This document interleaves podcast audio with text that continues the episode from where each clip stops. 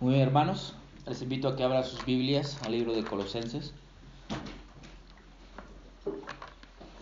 libro de Colosenses. Y nos encontramos en el capítulo 4. Y Dios mediante, aún no lo he decidido, el próximo domingo sea la última prédica de Colosenses. Y le digo que Dios mediante porque aún no lo he decidido. No sé si dividirlo, los últimos versículos, en dos sermones o un solo sermón. Así que que Dios me ilumine. Pero quizás lo terminamos el próximo domingo. El día de hoy vamos a estar exponiendo los versículos del 5 al 6. Colosenses capítulo 4, versículos 5 y 6. 5 y 6. Semana pasada hablamos acerca de la oración, ¿cierto? ¿Se acuerdan de ello? Que dijimos que debemos de perseverar en oración, velando y con acción de gracias. Hablamos acerca de oportunidades para predicar el Evangelio. Debemos de orar, que el Señor abra puertas para que nosotros podamos proclamar a Cristo. Esta mañana Pablo nos va a hablar acerca de nuestra conducta y nuestras conversaciones con los incrédulos. Colosenses capítulo 4 versículos del 5 al 6. La palabra de nuestro Dios, que es la palabra infalible, palabra inerrante, dice así. Versículo 5.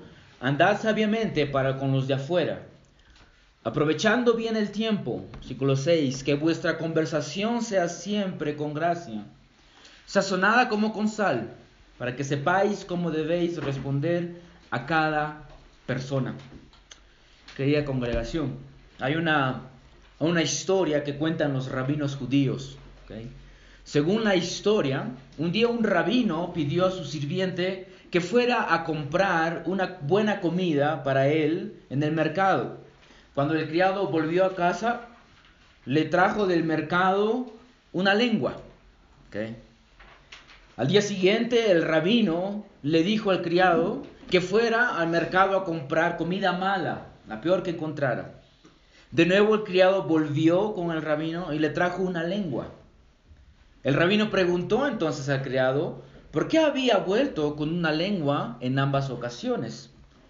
El criado respondió y dijo, de ella, es decir, de la lengua, sale lo bueno y de ella lo malo. Cuando la lengua es buena, no hay nada mejor y cuando la lengua es mala, no hay nada peor. Entonces el punto es claro, ¿cierto? La lengua es lo mejor que tenemos, pero también lo peor que tenemos. Y las escrituras nos muestran que esto es así, que esto es verdad. Santiago nos dice que la lengua es lo mejor porque con ella podemos bendecir a nuestro Señor y Padre. Pero también nos dice que la lengua es lo peor. ¿Por qué? Porque con ella podemos maldecir a los hombres que han sido creados a imagen de Dios. Del mismo miembro procede maldición y bendición.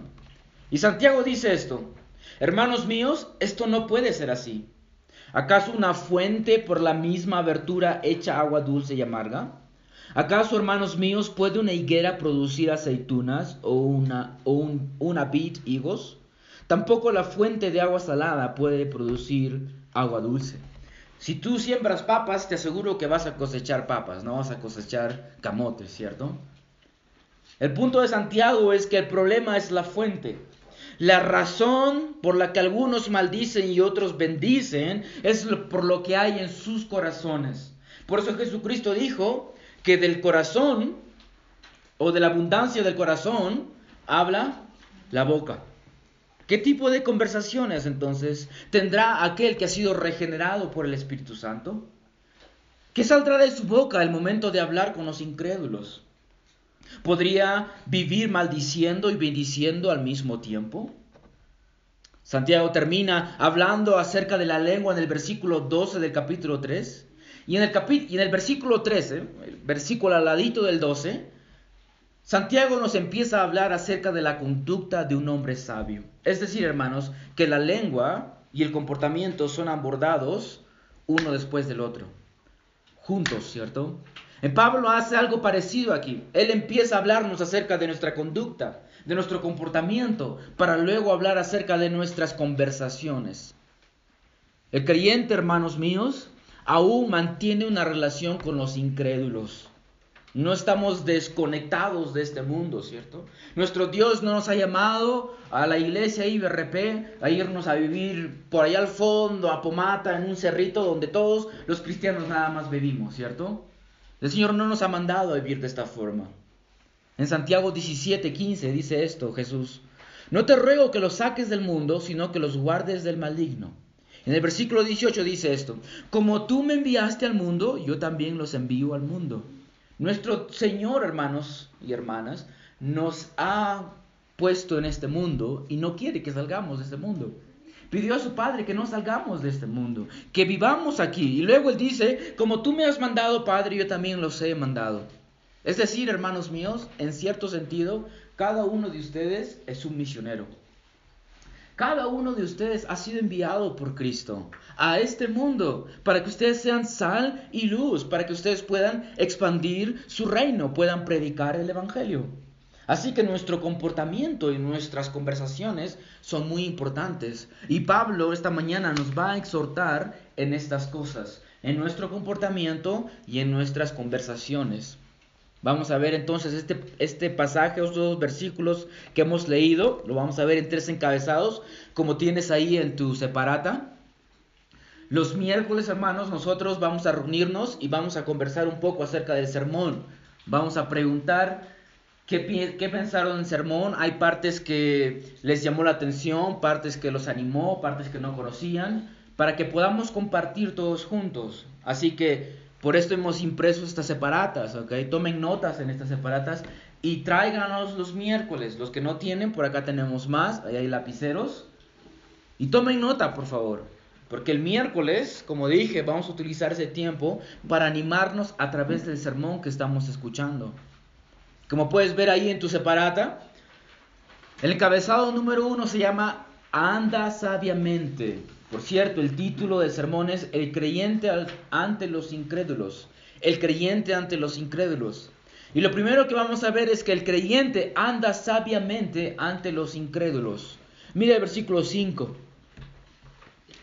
Andad sabiamente para los con de afuera, aprovechando bien el tiempo.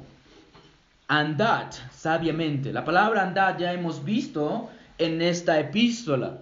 Y cuando vemos la palabra andad aquí, se refiere a la forma de vivir o a la conducta apropiada.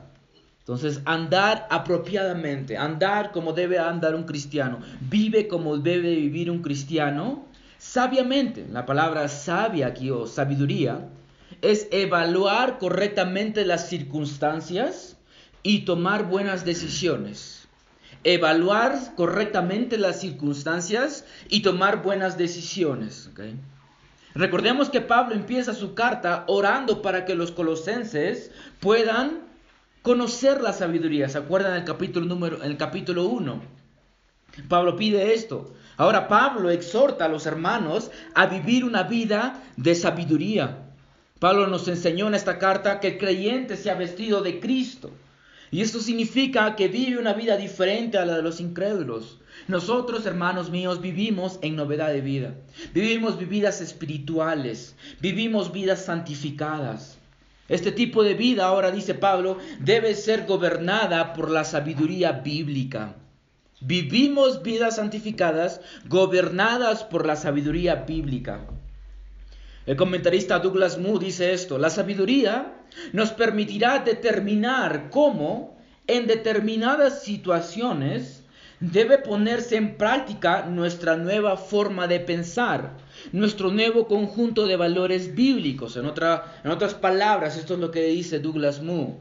Van a haber circunstancias en donde tú vas a tener que traer a mente lo que has aprendido de las escrituras lo que la Biblia te ha enseñado y vas a tener que aplicarlo a esa circunstancia específica. No podemos, hermanos míos, actuar simplemente por instinto, somos cristianos.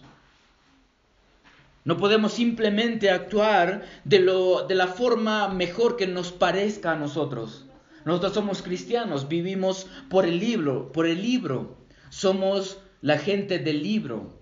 Los cristianos del tiempo antiguo eran conocidos por la gente del libro, porque cargaban un libro a todas partes. ¿Y por qué cargaban un libro a todas partes?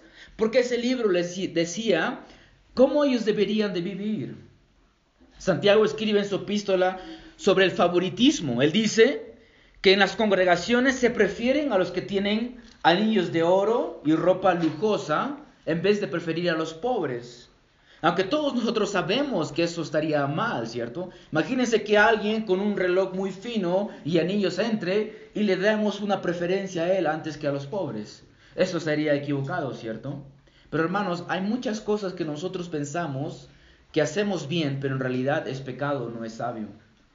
Así que debemos de informarnos por las escrituras. Por esto Santiago dice en el capítulo 3, versículo 13, ¿Quién es sabio y entendido entre vosotros? Que muestre por su buena conducta sus obras y mansedumbre de sabiduría. Versículo 17. Pero la sabiduría de lo alto es primeramente pura, después pacífica, amable, condescendiente, llena de misericordia y de buenos frutos, sin vacilación, sin hipocresía. Hermanos, el, el hombre sabio sabe cómo comportarse en diferentes situaciones. Y Santiago dice que esta es la sabiduría que viene de lo alto. El hombre sabe comportarse ante cada situación. Pero como dije, no es su propio criterio el que determina su comportamiento, sino es la palabra de Dios. Ahora Pablo nos dice que nos comportemos con sabiduría con los de afuera. Andad sabiamente para con los de afuera. Esta palabra afuera es una referencia a los incrédulos. Una referencia a los que no son parte del nuevo pacto a los que no son parte del reino de Dios, a los que no son parte de su familia. Y la Biblia, hermanos, hace esta categoría en las Escrituras. Primera de Corintios 5, 12 y 13 dice, pues ¿por qué he de juzgar? Pues, ¿por qué he de juzgar yo a los de fuera? ¿No juzgáis vosotros a los que están dentro de la iglesia? Primera de Timoteo 3, 7. Debe gozar también, hablando acerca de los, de los ancianos, dice, debe gozar también de buena reputación entre los de afuera de la iglesia. Marcos 4:11. Y les decía, a vosotros os, os ha sido dado el misterio del reino de Dios, pero los que están afuera reciben todo en parábolas. Así que las escrituras claramente hacen una distinción de personas. Las escrituras, hermanos, hacen una distinción de personas pero no en base a su color de piel, a su raza o a su edad o a su situación económica, sino que hace una distinción en base a qué? A su fe en Cristo, a su unión en Cristo. No todos son hijos de Dios, no todos son hijos de Dios. Y esto lo vas a escuchar a menudo, ¿cierto? Pero todos somos hijos de Dios. A Dios todos nos ama y a todos nos ve como sus hijos. Pero esto no es verdad. Juan capítulo 1 nos dice que sus hijos son aquellos que son nacidos de Él. No todo el que dice ser creyente es creyente también. Vas a escuchar personas que tú les preguntas, ¿cierto? ¿Eres creyente? Y te van a decir que sí. Y el hecho de que te digan que sí no significa de que ya lo creas. Por eso es que cada vez que conozco a alguien nuevo que nos visita, les pregunto, ¿eres creyente? Y si me dicen que sí, no me contento con eso, sino que empiezo a hacer preguntas. ¿Cómo sabes? Dime qué es el Evangelio. Hemos hecho esto, me acuerdo cuando estábamos en casa de hermana Katie, con dos señoritas que dijeron que eran cristianas, pero después nos dimos cuenta de que no son cristianas. Y hasta ahora no nos han vuelto a visitar. Y está bien, hermanas. Estamos llamados a preguntar a las personas sobre su conversión para poder compartirles el Evangelio. La Biblia, hermanos, hace una distinción entre los que están dentro y los que están fuera. Pero recordemos también, iglesia, de que un tiempo atrás nosotros éramos los de afuera, ¿cierto? Cuando los creyentes, creyentes, decían de nosotros los de afuera y te estaban refiriendo a ti. Nosotros estábamos fuera del pacto, del nuevo pacto, estábamos fuera de la ciudadanía del reino de Dios, pero hemos sido atraídos, hemos sido llamados eficazmente, hemos sido movidos del reino de las tinieblas al reino de la luz. Así que es importante que tengamos esa distinción en mente. ¿Por qué? Porque Pablo nos llama a que actuemos sabiamente con los de afuera en el contexto del evangelismo. Yo no me comporto hacia ustedes de tal forma en que yo desee que sus almas sean salvas. Sus almas ya son salvas, ¿cierto? Yo me comporto hacia ustedes de tal manera que ustedes deben de ser edificados, deben de crecer en su fe. Pero ¿cómo me comportaré aquel que no es creyente? Me debo de comportar de tal forma en que yo debo de ganar su alma. Debo de buscar oportunidades de compartir el Evangelio. Se dan cuenta de la diferencia. Así que Pablo quiere que tengamos presente esta diferencia de quiénes están dentro y de quiénes están fuera. Porque una vez que entiendes quién está fuera, cuál va a ser tu comportamiento y tu reacción de una manera diferente. Vas a tratar de ganar a esa persona. ¿Okay? Mi conducta debe de acompañar mi buen mensaje. Hay algunas personas que construyen con una mano y destruyen con la otra. Te predican el Evangelio, pero su comportamiento destruyó su mensaje. Por eso en Filipenses 1.27 dice esto. Solamente comportaos de una manera digna del Evangelio de Cristo. Estamos llamados a compartir, a comportarnos de una manera digna del Evangelio. No todo comportamiento es digno del Evangelio, hermanos. El Evangelio requiere cierto comportamiento, ciertas actitudes. En Mateo 5, Jesucristo dijo que somos la luz y la sal del mundo. La luz para alumbrar en la oscuridad y la sal para preservar a este mundo que se está contaminando por su pecado aún más. En el versículo 16 de Mateo 5, Jesús dice, Así brille vuestra luz delante de los hombres, para que vean, vean, vuestras buenas acciones y glorifiquen a vuestro Padre que está en los cielos. Pedro dijo palabras parecidas a las de Jesús en 1 de Pedro 2.12. Mantengan entre los gentiles una conducta irreprochable, a fin de que en aquello que los calumnian como malhechores, ellos por razón de sus buenas obras, al considerarlas, glorifiquen a Dios, en el día de la visitación. Pablo, hermanos, aquí está exhortando a que los cristianos se comporten piadosamente con los de afuera, aun si están siendo perseguidos, aun si están siendo ofendidos, ellos deben de comportarse piadosamente. Cuidado, hermanos, entonces, tengan cuidado de que sus comportamientos se vuelvan en una piedra de tropiezo para otros. Tengan mucho cuidado de esto. Porque puede suceder de que tu comportamiento haga que el incrédulo cierre sus oídos para ti. Porque ya te vio haciendo algo y ya no quiere escucharte. Estaba escuchando al pastor Sugel Michelin. Y él decía que él estaba en una tienda y lo estaban haciendo demorar demasiado y dice que estaba a punto de explotar y en esto sale la señorita de la tienda y le dice, ¿usted no es el pastor Sugel? Entonces él le cuenta a su esposa y le dice, imagínate si yo hubiera estallado en ese lugar, hubiera perdido el control. Ellos ya no querían escuchar a, este pastor, ¿cierto? Se dan cuenta que esto puede causar, causar un problema. Así que cuidado con tu comportamiento. Y cuando digo con tu comportamiento, no me refiero a necesariamente un comportamiento pecaminoso. Conozco a un hermano, les voy a dar algunos ejemplos. Conozco a un hermano que lo despidieron de su trabajo porque en vez de pasarla trabajando, se la pasaba compartiendo el Evangelio. Y esto hacía que sus compañeros de trabajo no se enfocaran en su trabajo, que se distraigan. Así que lo despidieron. No fue pecaminoso compartir el Evangelio, ¿cierto? Pero no fue sabio hacerlo cuando él estaba trabajando, porque no lo contrataron para predicar el Evangelio, lo contrataron para realizar una obra.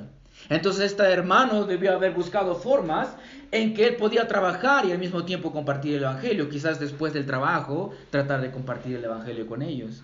Entonces se dan cuenta que su comportamiento no fue necesariamente pecaminosa, pero no fue sabia. Y esto pudo haber ocasionado que sus ex compañeros de trabajo, porque ahora está despedido, ya no lo quieran escuchar. Otro ejemplo, si hay dos personas discutiendo, no vas a pararte enfrente de ellos y decirles, disculpen, disculpen, he venido a predicarles el Evangelio. Esto sería algo que no es sabio, ¿cierto? De inmediato te van a, rechazar y van a decirte que no, no los molestes. Recuerdo una vez un amigo, allí en Estados Unidos, dijo que él fue a compartir el Evangelio a un parque, y en este parque a la gente le gusta correr. Así que vio una chica que estaba corriendo y él empezó a correr a su lado. Y le decía, hola amiga, ¿cómo estás? He venido a compartirte el Evangelio. Y la chica se asustó y empezó a correr más. Y él decía, espera, espera, te he venido a traer las buenas nuevas del Evangelio. Esto no es sabio, ¿cierto?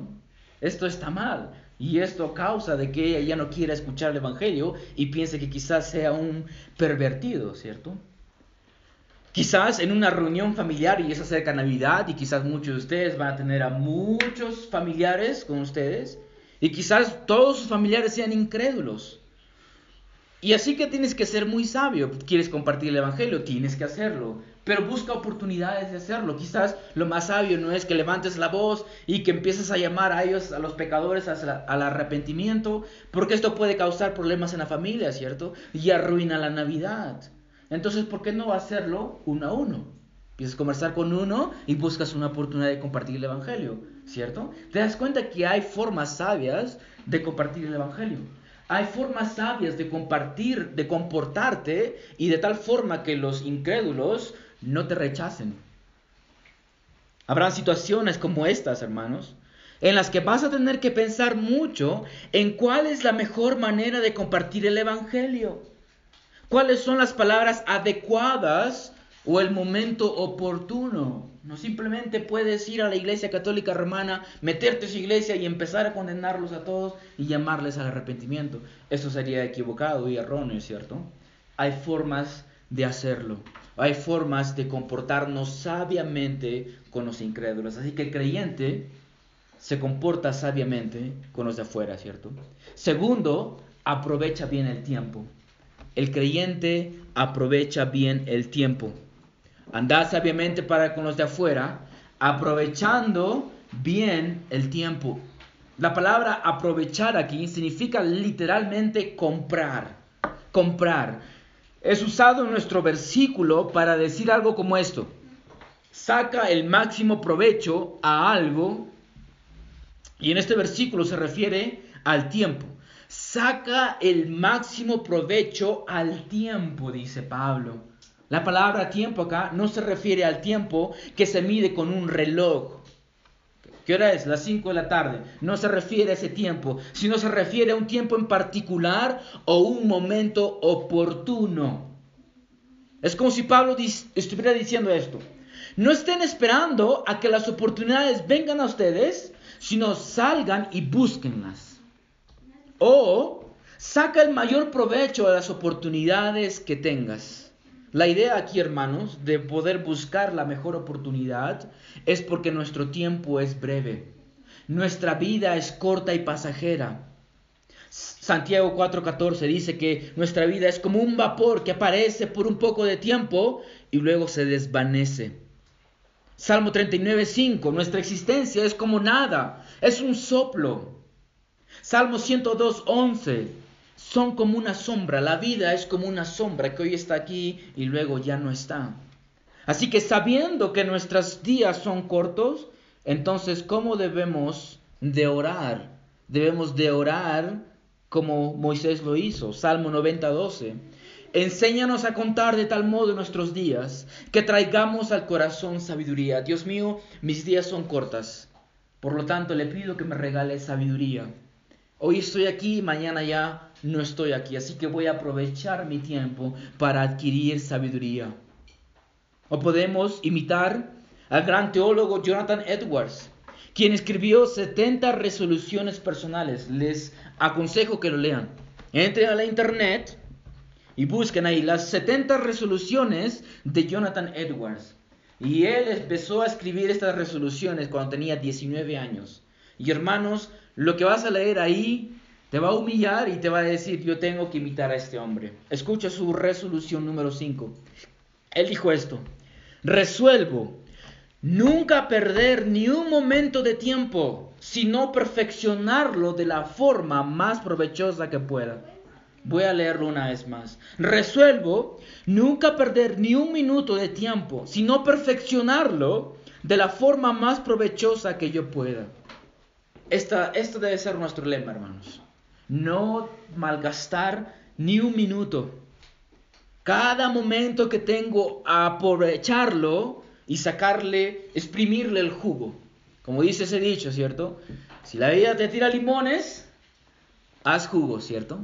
Entonces de eso se trata, de aprovechar cada oportunidad. El tiempo, hermano, que se ha ido jamás va a poder regresar. Ya se fue. Ya se fue. Esta mañana ya se fue. Ya nunca va a retornar. El dinero que perdiste lo puedes recuperar trabajando, ¿cierto? pero el tiempo que perdiste jamás lo vas a recuperar. Jamás. Jamás vas a recuperar las oportunidades no aprovechadas. Ya estamos a punto de acabar el año. Te pregunto, ¿has aprovechado los meses pasados? Ya estamos a punto de acabar este mes, ya estamos a mediados de este mes.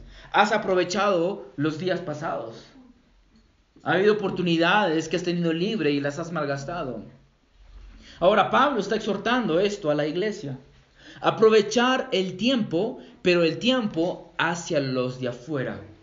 Ciertamente podemos aplicar esto en una forma general, ¿cierto? A no malgastar nuestro tiempo, a crecer en la sabiduría, a crecer en el conocimiento, a pasarlo orando. Pero Pablo está hablando aquí acerca de los que están afuera. Aprovecha bien el tiempo para con los de afuera.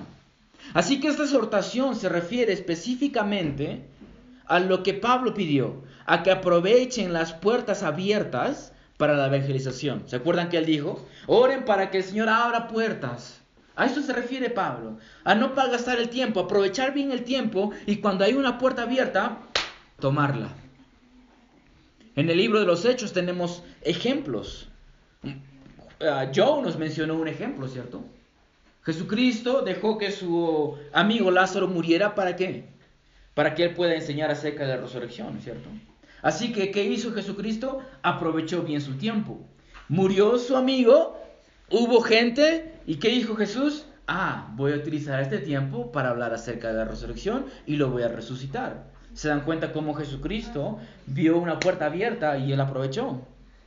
Déjenme mencionar los tres, tres, ejemplos en Hechos. En Hechos capítulo 3, por ejemplo, Pablo sanó a un cojo. ¿Se acuerdan que le dice, no tengo plata ni oro, pero lo que tengo te lo doy en el nombre de Cristo Jesús, levántate y camina. Así que el hombre se levanta y camina, sana.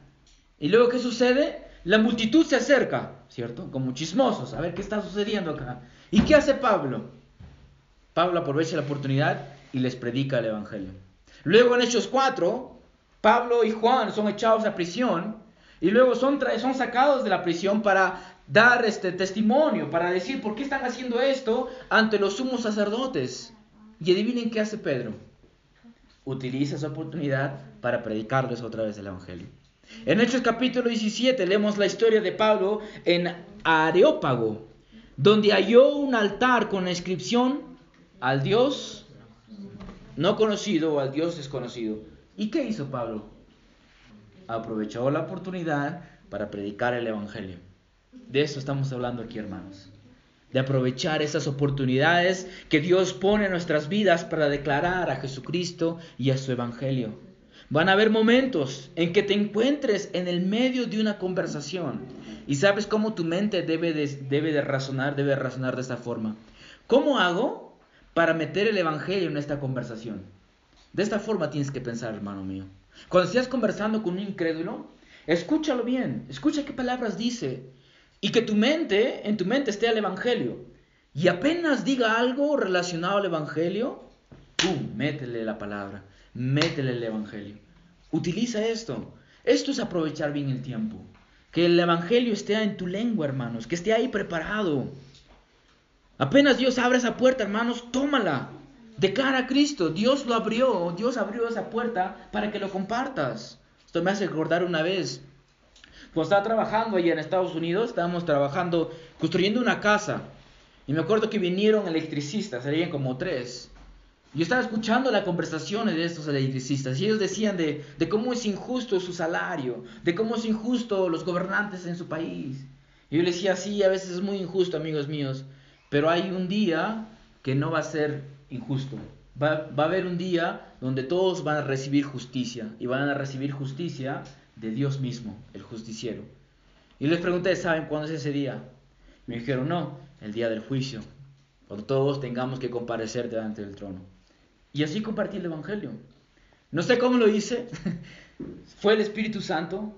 Porque en, mí, ¿no? a veces yo no pienso de esta forma. ¿Quién a veces piensa de esta forma? Tiene que ser algo sobrenatural, ¿cierto? Pero Dios da esas oportunidades. Así que lo más probable es que todos aquí, día a día, se encuentren con incrédulos, ¿cierto? Piensa de esta forma. Ok, está hablando mi compañero de trabajo, está diciendo esto, ¿cómo yo puedo mencionar? Suavecito, sin que se dé cuenta. De esta forma debemos de pensar, hermanos. Tenemos que ser evangelistas. Ahora escúcheme, todos aquí alguna vez han perdido más de una oportunidad, ¿cierto? Todos aquí, hermanos. Han desaprovechado esa oportunidad. Y querías decirlo, ¿cierto? Quizás al taxista, quería decirle y no lo dijiste, no terminaste callándote y no diciendo nada. Si esto te ha sucedido, y lo más probable es que te vuelva a suceder, no te desanimes. ¿Okay? Dios no te llama a aprovechar tu tiempo para hacerte sentir culpable, para hacerte sentir mal. Al contrario, para hacerte crecer. Recuerda, hermano mío, que ya eres aceptado por el Señor a través de Cristo. No evangelizas para ser aceptado, evangelizas porque ya has sido aceptado. No evangelizas para que Dios te dé su favor. Ya tienes el favor de Dios, ya tienes todo. ¿Me entiendes? Ahora sí puedes hacerlo, puedes predicar, puedes compartir el Evangelio en esas oportunidades. Pero si fallas, no te desanimes, no te sientas mal. Al contrario, pídele a Dios que te ayude, que te dé valentía, que abra más puertas. Entonces el creyente anda sabiamente, ¿cierto? También aprovecha bien su tiempo. Y tercero, conversa cuidadosamente.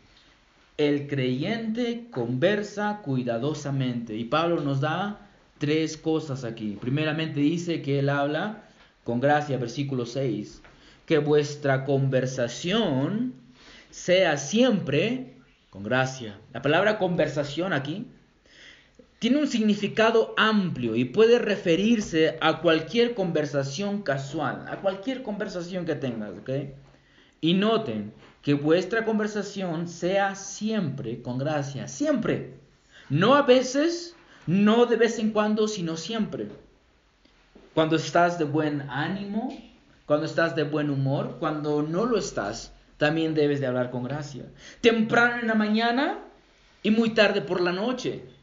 Que muchas personas no son mañaneras, ¿cierto? Y cuando se levantan de la cama, no quieres hablarles porque están en un, en un, este, un ánimo terrible, ¿cierto? Aún en ese tiempo tienes que hablar con gracia. Muy tarde de noche, estoy cansado, me molesten. No, aún en ese tiempo tienes que hablar con gracia. La palabra gracia aquí dice William Hendrickson que esta misma expresión era usado en los tiempos de Pablo por los incrédulos. Y lo que significaba para ellos era una conversación brillante, un discurso lleno de observaciones agudas y hábiles. Para los incrédulos en tiempo de Pablo esto era lo que significaba hablar con gracia. Ahora noten algo, Pablo está utilizando el mismo término, habla con gracia. El mismo término que los incrédulos utilizaban él utiliza, pero obviamente que Pablo lo utiliza de una forma muy diferente. Él se refiere aquí a un lenguaje que es el resultado de la obra de la gracia de Dios en el corazón. Así que hablar con gracia, hermanos, es hablar lo que es espiritual, lo que es agradable, verdadero, digno, justo, honorable, puro, amable. Cuando nos maldicen, no maldecimos, sino bendecimos. Hablar con gracia es hablar la verdad en amor. Es pronunciar las palabras de Jesús cuando alguien nos ofende. Padre, perdónenos porque, perdónalos porque no saben lo que hacen. Ahora, hablar con gracia, hermanos, no solamente es lo que sale de la boca, sino cómo sale de la boca. Cómo sale de la boca. Y aquí es, hermanos, donde el Señor me ha, me ha hablado a mí, y espero que les hable a ustedes también Hablar con gracia, hermanos, es hablar con mucho tacto. Es hablar con un tono agradable, sin ser descortés, sin ser ofensivo, con mucha humildad y paciencia. Muchas personas que dicen la verdad, pero lo dicen de una manera que sientes que una espada te atravesó el corazón, ¿cierto? Pero hablar con gracia, hermanos, es hablar la verdad, pero de tal forma que el hermano solo sintió amor por mí, que el incrédulo no se sintió ofendido, que no fuiste descortés, que hablaste con mucho tacto, con un tono agradable. ¿Cómo le hablarías entonces a aquella persona que se metió delante de ti en el momento de comprar? Y esto siempre sucede, siempre sucede. Te vas a una tienda, le estás pidiendo algo a la casera y ¡pum! se mete alguien y dice, disculpe, ¿tendrá esto? Y tú te quedas ahí diciendo, pero me estoy hablando con la casera y alguien se mete delante de ti. ¿Cómo reaccionas? ¿Cómo sería tu conversación con ella? Ya, pues señora, no me moleste, no me... ¿Sería ese el tipo de conversación? ¿O sería hablarle amablemente? ¿Qué le dirías a alguien que se metió en la cola delante de ti?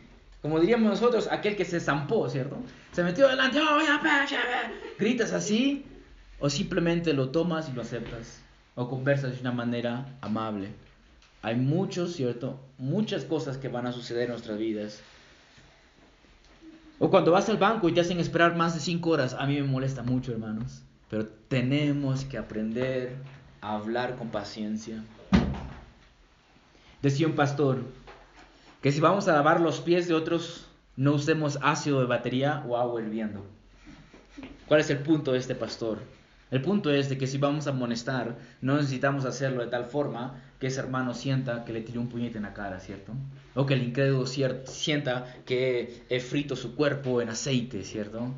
Tengo que hacerlo de tal manera en que estoy lavando los pies, lo estoy haciendo de una manera amable. Así que si vas a, lavar los pies de alguien, no uses agua hirviendo, ¿ok? No chicharronees sus pies. Háblale con amor, háblale con paciencia, háblale con ternura, ¿ok? ¿Por qué Pablo, hermano, nos llama a hablar con gracia hacia los incrédulos? Porque si no lo hacemos, esto cerrará puertas para compartir el Evangelio, ¿cierto? Pablo aún está hablando acerca de nuestro comportamiento con los de afuera. Así que debes de comportarte bien, debes de hablar bien con ellos, porque si no lo haces, esto te cierra puertas. Ya no quieren escucharte. Y eso nos pasa muchas veces con nuestras familias, ¿cierto? De que si levantaste la voz ya algo malo, comparte el Evangelio, a ver, ya no quiere escuchar. Y así eres cristiano, te dicen, ¿cierto? Y somos pecadores, tenemos que arrepentirnos, pedir perdón. Pero tratemos de tener cuidado con nuestras lenguas, hermanos. Lo segundo que Pablo habla es que nuestro lenguaje tiene que ser sazonado con sal. Que vuestra conversación sea siempre con gracia, sazonada como con sal. En el tiempo de Pablo la sal era usada de dos formas, para preservar la carne, las comidas, es decir, evitar la descomposición, o para dar sabor a las comidas. ¿okay? Entonces lo que Pablo está exhortando aquí es que nuestras conversaciones, hermanos, deben de funcionar de forma positiva en otros. Así como la sal preserva de la corrupción, nuestras palabras deben de la misma forma funcionar como un preservante ante conversaciones corruptas. Por esto Pablo dice en Efesios 4:29, no salga de vuestra boca ninguna palabra mala, ninguna palabra mala. Acuerden esta palabra, ¿ok? Mala. Sino lo que sea buena para edificación, según la necesidad del momento, para que imparta gracia a lo que escuchan. Entonces el creyente no habla palabras malas, sino aquellas que edifican, aquellas que imparten gracia. La palabra mala que Pablo utiliza aquí es la palabra griega sapros. ¿okay? Sapros ¿Qué significa, escuchen esto, podrido, putrefacto, corrompido por uno y ya no apto para el uso. En nuestra sociedad hay muchas palabras que se han corrompido, que se han corrompido a tal punto que ya no debe de ser usado por nosotros. ¿Están entendiendo? Hay muchas palabras, ¿cierto? Que no son necesariamente pecaminosas, pero que han sido corrompidos y ya no debemos de usarlo. La sal también da sabor, Así que nuestras conversaciones no deben de ser insípidas o insignificantes, sino que deben de estimular, edificar. Como dice William Hendrickson, debe de atraer y tener canto, encanto espiritual. Nuestras palabras, hermanos, deben tener encanto espiritual. No deben ser insípidas o insignificantes. Personas que se pasan todo el día hablando de fútbol. Me encanta el fútbol, ¿ya?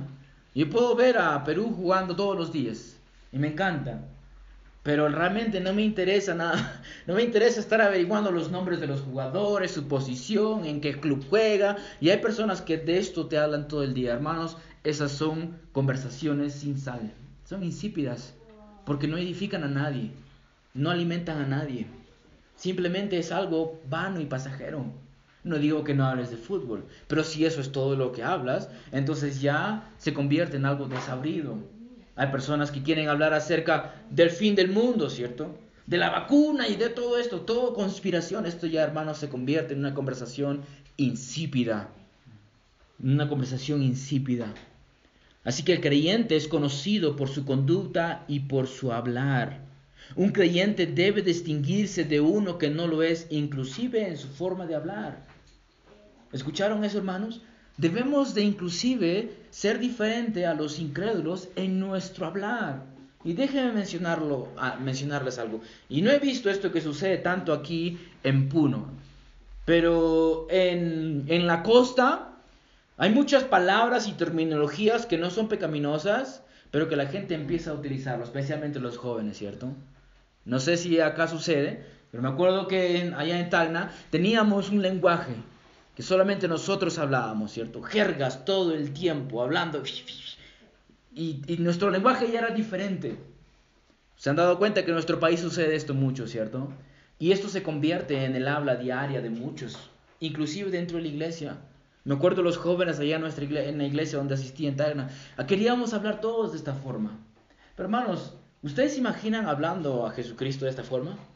Oye, pecausa, ¿cuándo pecausa? ¿Se imaginan hablando a Jesucristo de esta forma? Ahora, podemos bromear de estas cosas, por supuesto, pero no estoy hablando de las, bromas que hacemos, sino de que es, una, es un tipo de hablar que la gente hoy en día habla, y los jóvenes especialmente. Pero hermanos, esto debe de ser evitado también, porque el creyente se debe distinguir inclusive en su forma de hablar del incrédulo. Lo último que Pablo ama, ah, ama, lo último que Pablo menciona es tener en cuenta a los otros en el momento de hablar, a los incrédulos. Que vuestra conversación sea siempre con gracia, sazonada como con sal, para que sepáis cómo debéis responder a cada uno. Parece que Pablo entiende muy bien de que los incrédulos van a hacer preguntas concernientes a nuestra fe. Preguntas que quizás serán de curiosidad o preguntas hostiles, hostiles. Así que Pablo nos exhorta a responder apropiadamente según la persona, apropiadamente en el momento apropiado. Primera de Pedro 3:15 dice, estando siempre preparados para presentar defensa ante todo el que os demande razón de la esperanza que hay en vosotros.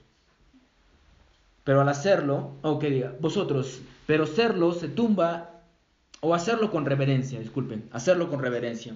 Pero hacerlo, hacerlo con reverencia. Puedes responder a aquellos que te preguntan sobre tu fe.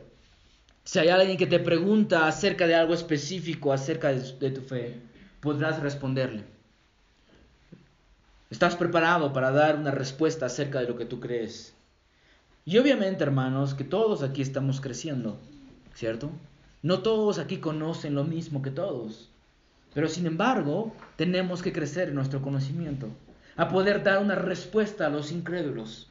Así que, primeramente, si alguien te pregunta acerca de tu fe y tú no sabes la respuesta, no tengas miedo a decir, no sé. Pero no te quedes ahí.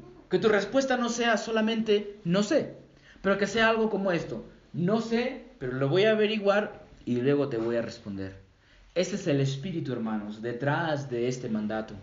No simplemente decir, bueno, no sé y no hacer nada al respecto. Si no sabes, averígualo. Hay alguien que sepa más que tú, anda, pregunta al hermano, pastor, hermana, miren, esto me preguntaron y yo no sabía qué decir. ¿Qué, ¿Qué es lo que podría responder aquí acerca de esto específico? Utiliza la iglesia para que te anime, para que te ayude. Ciertamente, como dije, no vamos a saber la respuesta apropiada para todo, pero hay personas que nos pueden ayudar en la iglesia. Proverbios 15, 28 dice esto, el corazón del justo medita cómo responder, mas la boca del impío habla lo malo. Tu corazón, hermanos míos, sus mentes deben de meditar en cómo responder. Me hizo esta pregunta, ok, ¿cómo respondo esto? ¿Cómo digo esto? Proverbios 15, 28.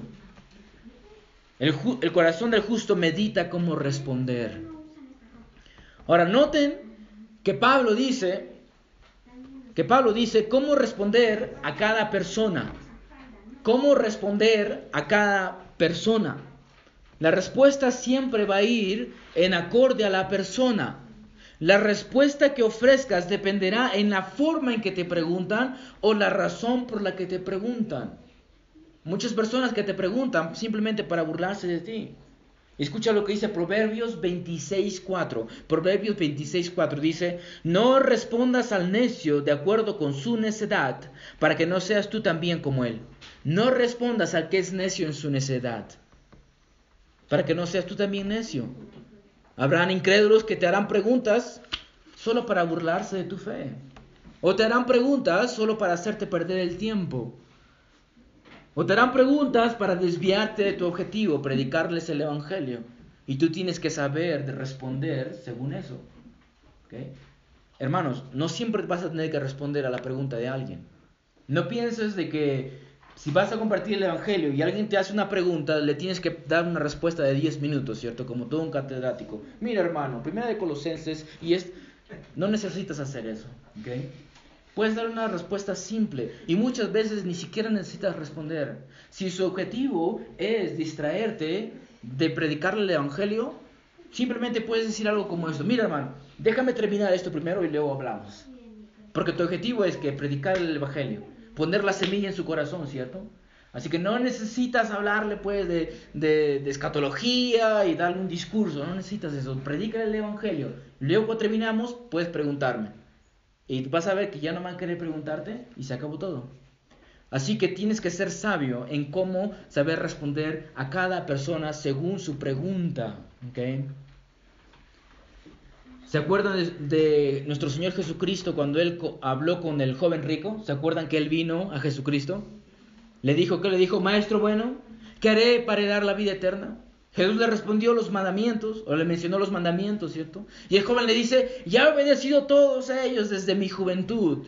Y luego, ¿qué hace Jesús? Jesús le dice, una cosa te falta, ve y vende cuanto tienes y da a los pobres, y tendrás tesoro en el cielo, y ven, sígueme.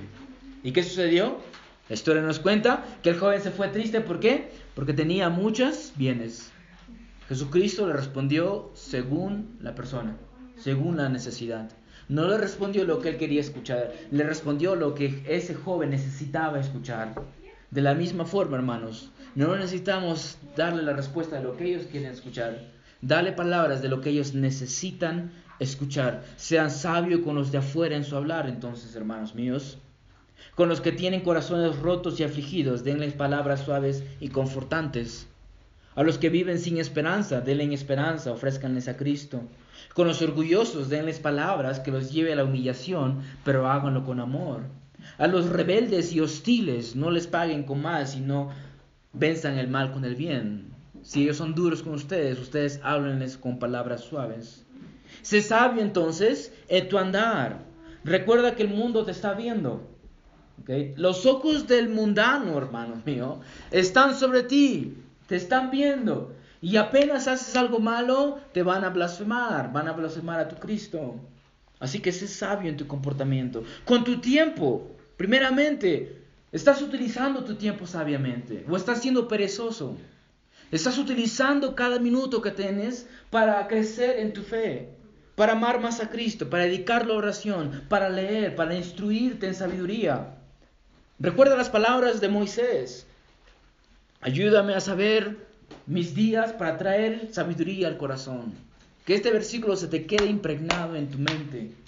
Obtén sabiduría, aprovecha bien tu tiempo, especialmente con los de afuera. Cuando la oportunidad se presente, tómala, apodérate de ella, proclama a Cristo, porque el Señor te pone esas oportunidades. Y por último, que tus conversaciones impartan gracia y estén siempre sazonadas con sal y les recuerdo una vez más, hermanos, y no me canso de hacerlo, Jesucristo a través de su Espíritu Santo los ayudará a cumplir sus mandatos. Así que descansen en Él, descansen en Él sabiendo que de Él ustedes reciben la fuerza necesaria. Es difícil a veces. Y no crean que porque soy pastor, para mí es fácil hablarle a los incrédulos. A veces estoy en el taxi y me da pereza abrir la boca. O quiero hablar acerca de otra cosa. No es fácil, hermanos, pero tenemos la gracia de Dios, tenemos su Espíritu Santo. Fallé en compartir el Evangelio, no tomé esa oportunidad, Dios mío, perdóneme, ayúdeme otra vez. Que esto sea, hermanos, un ánimo para ustedes, no sea un desánimo. Descansen en la gracia del Señor, que de Él viene su fuerza, la fuerza necesaria que necesitan. Vamos a orar. Amado Padre, glorioso Señor, le damos gracias porque sabemos de que los mandatos que usted nos ordena obedecer no son mandatos que usted nos pide hacerlo en nuestras propias fuerzas, sino que nos ha dado su espíritu, nos da su gracia, que nos ayuda a diario, nos ayuda a diario, Señor, a compartir el Evangelio. Ayúdenos a hablar valientemente, a utilizar cada oportunidad para darle a este mundo a conocer a Cristo y a este crucificado. Denos sabiduría, Padre. No es fácil hacerlo, pero sabemos que usted estará con nosotros. Usted no nos dejará ni nos abandonará. Oro para que mis hermanos aquí presentes puedan tomar sus palabras en serio y la puedan aplicar a sus vidas.